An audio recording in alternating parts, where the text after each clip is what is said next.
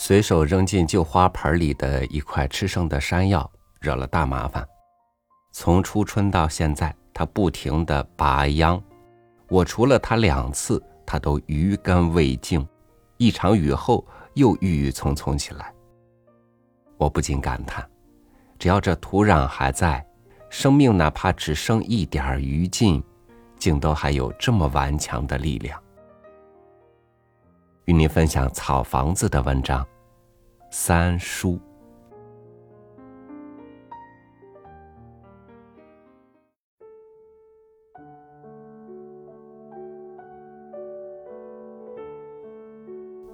我没有经历过他们那个年代，但我曾目睹过他们某天的音容笑貌。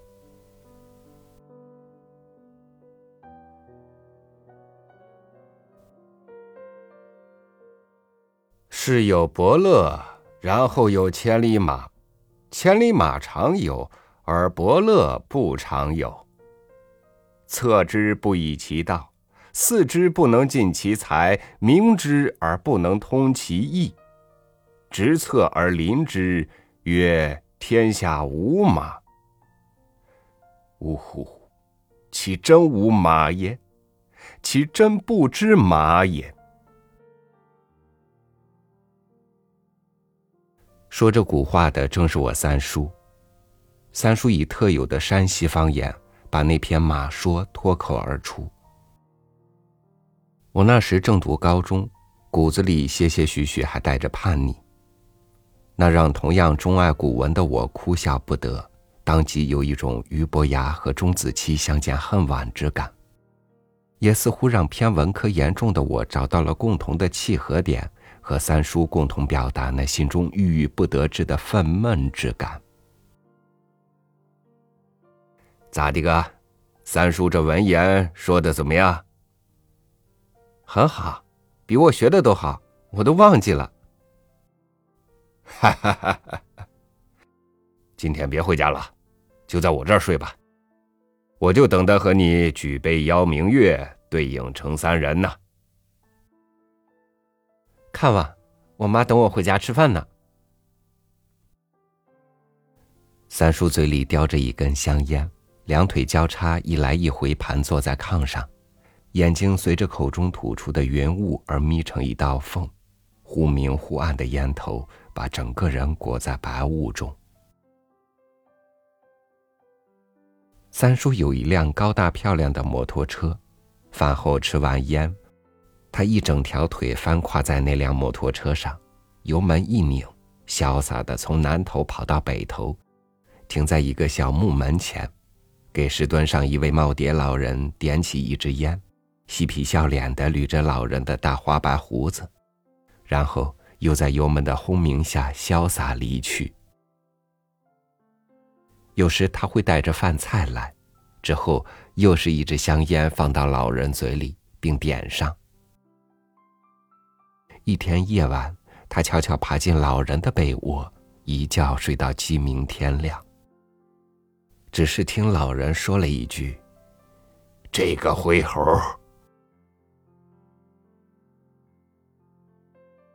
三叔那一小撮黑扎扎的小胡子，据说是从二十岁留到至今，从未剃过。那撮小黑胡子似乎因太久没剃过的原因。已经伸展到鼻腔里，分不清哪里是嘴上的毛，哪里是鼻子里的毛。那两道横眉一撇一捺搭在颧骨上，这很让我想到与语文课本上的鲁迅先生有几分相似。只不过三叔的脸色永远是那么红润有气色。来，喝酒。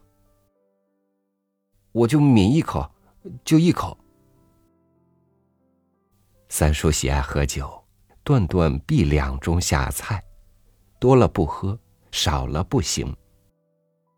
酒足饭饱之后，必流露他那文人骚客之才。孩子们围住了孔乙己，孔乙己便给他们茴香豆吃，一人一颗。孩子们吃完豆。仍然不散，眼睛都望着碟子。那一夜，空中的明月的的确确构成了三个人。三叔带着失意和醉意，早早的上了床，灯熄，躺下，闭目。某一瞬，如同那轮明月，整个人都清醒了。千丝万缕，在那个黑暗狭小的炕头上，竟亮如白昼。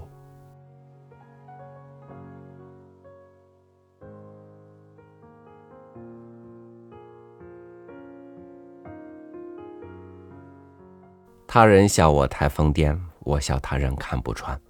理想和现实之间，仿佛有着不可跨越的鸿沟。